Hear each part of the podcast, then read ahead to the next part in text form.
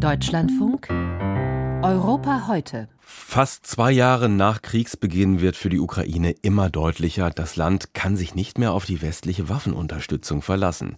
In Europa leeren sich langsam die Depots. Die NATO hat erst diese Woche neue Verträge mit Munitionsfirmen abgeschlossen. Und dann dreut ja noch der Wahlsieg Trumps, womit die USA wegfielen.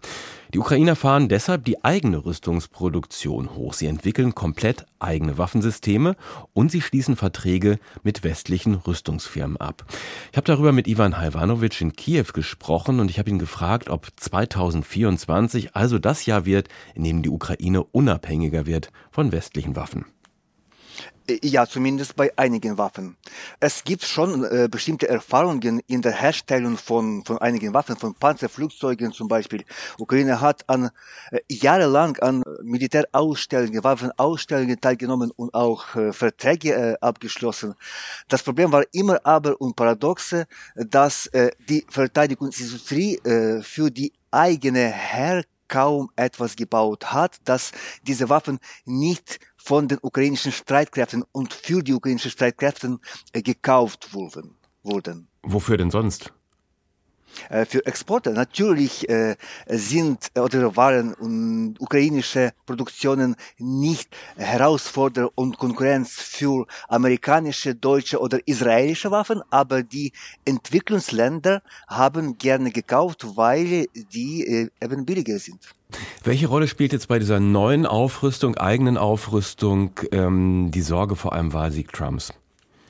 Natürlich äh, trägt Trumps Rhetorik nicht zum Optimismus bei und die Ukraine befürchtet äh, eine Kürzung der Militärhilfe, falls ins Weiße Haus anzieht. Lassen Sie uns über einige Systeme sprechen. Besonders gut stehen die Ukrainer bei der Produktion von Drohnen da. Was können diese ukrainischen Drohnen aus eigener Produktion? Ja, tatsächlich ist die Rolle von Drohnen in der Kriegsführung größer denn je und manche nennen sogar den, Ukraine-Krieg den Drohnenkrieg.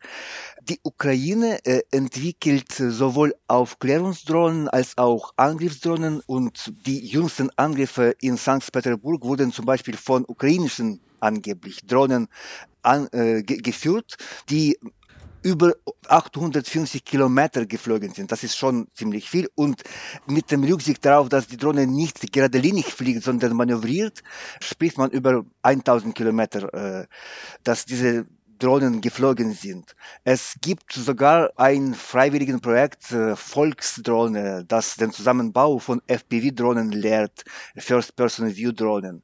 Und die Ukrainer sind zum Beispiel die Pioniere beim Bau und Einsatz von maritimer Drohnen, Seedrohnen, die auch äh, sich erf erfolgreich bewiesen haben. Und ein weiterer Aspekt ist, äh, zwar nicht Drohnen, aber trotzdem, das sind Mittel der radioelektronischen Kriegsführung.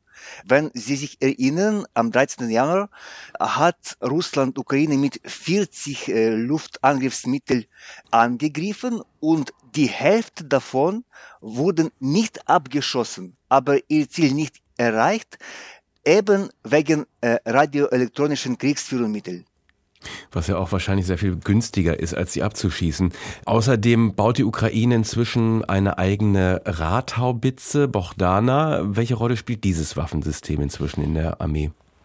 Ja, das ist eine, eine neue Haubitze. Sie ist äh, nur seit dem letzten Jahr äh, in der Armee als Massenproduktion und Massenproduktion für Militärproduktion heißt äh, sowieso die einzelne, die, die, die Stücke, weil äh, die Ukraine jetzt äh, monatlich bis bis sechs solche Haubitzen bauen kann, was eigentlich nicht viel weniger sind, ist als französische äh, Cäsar zum Beispiel. Aber kurz gesagt, spielt diese Haubitze nicht die erste Geige und äh, ein vielversprechendes Entwicklung ist, würde ich sagen, sogar das Frankenstein-Projekt. Das ist ein Hybrid, eine Adaption westlicher Raketen an die ukrainischen Flugabwehrraketensysteme. Und meistens besteht ukrainische Verteidigungskapazitäten eben aus den alten Waffen, aus äh, sowjetischen oder modernisierten sowjetischen Waffen, darunter auch diese S-300 oder Buk Flugabwehrraketensysteme. Die haben wir genug und es mangelt an Munition. Deswegen westliche Munition, westliche Raketen für ukrainische Basis äh, sind ein gutes Kompromiss, um schnell die Ziele zu erreichen. Das deutsche Unternehmen Rheinmetall will in diesem Jahr die ersten Panzer in der Ukraine bauen. Das ist so eine Ankündigung aus dem Dezember. Wie weit ist man äh, mit dieser Kooperation schon? Man repariert schon äh, seit dem Herbst in der Ukraine die äh, deutsche Technik äh, von, von Rheinmetall.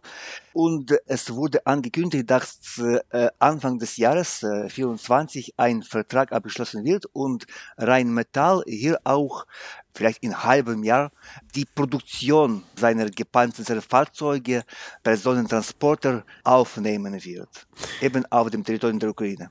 Äh, welche Rolle spielt diese zunehmende Autarkie auch bei der Strategie, militärische Ziele in Russland selbst anzugreifen? Hier hat man dem Westen ja in der Regel zugesagt oder bei den meisten Waffensystemen zugesagt, dass äh, man dafür keine westlichen Waffen nutzen will.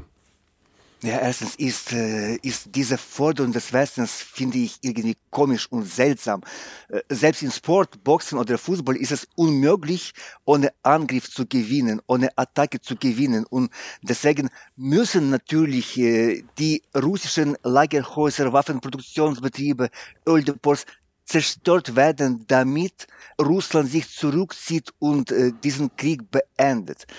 Es gibt aber auch noch eine andere Seite der Medaille, Alexander Kamyschin, ukrainischer Minister für strategische Industrie, äh, schrieb äh, kürzlich, dass Verteidigungsindustriekomplex zur Lokomotive der ukrainischen Wirtschaft werden wird. Auch äh, die andere Wirtschaftszweige antreibt. Bergbau, Metallurgie, Maschinenbau, chemische Industrie, Elektronik, IT, Logistik und so weiter. Und Kamyschin äh, schrieb, äh, früher galt die Ukraine als die Kornkammer Europas, jetzt ist sie sein Arsenal. Das sagt Ivan Hajvanovic. Mit dem Kiewer Journalisten habe ich über die ukrainische, die eigene Rüstungsindustrie gesprochen.